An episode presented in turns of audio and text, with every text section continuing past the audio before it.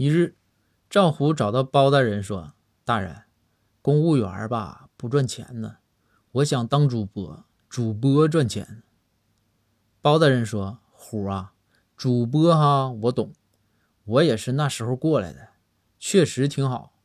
不过呀，公务员他毕竟是个铁饭碗。这样啊，明年开春呢，公务员的职务啊，我也给你留着。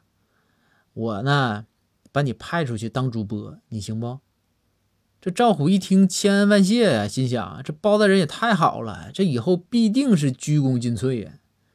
时间呢，来到第二年刚开春，包公就将赵虎派到了乡下去做播种的工作，而且啊，良田千顷啊，就赵虎一个人负责主要工作。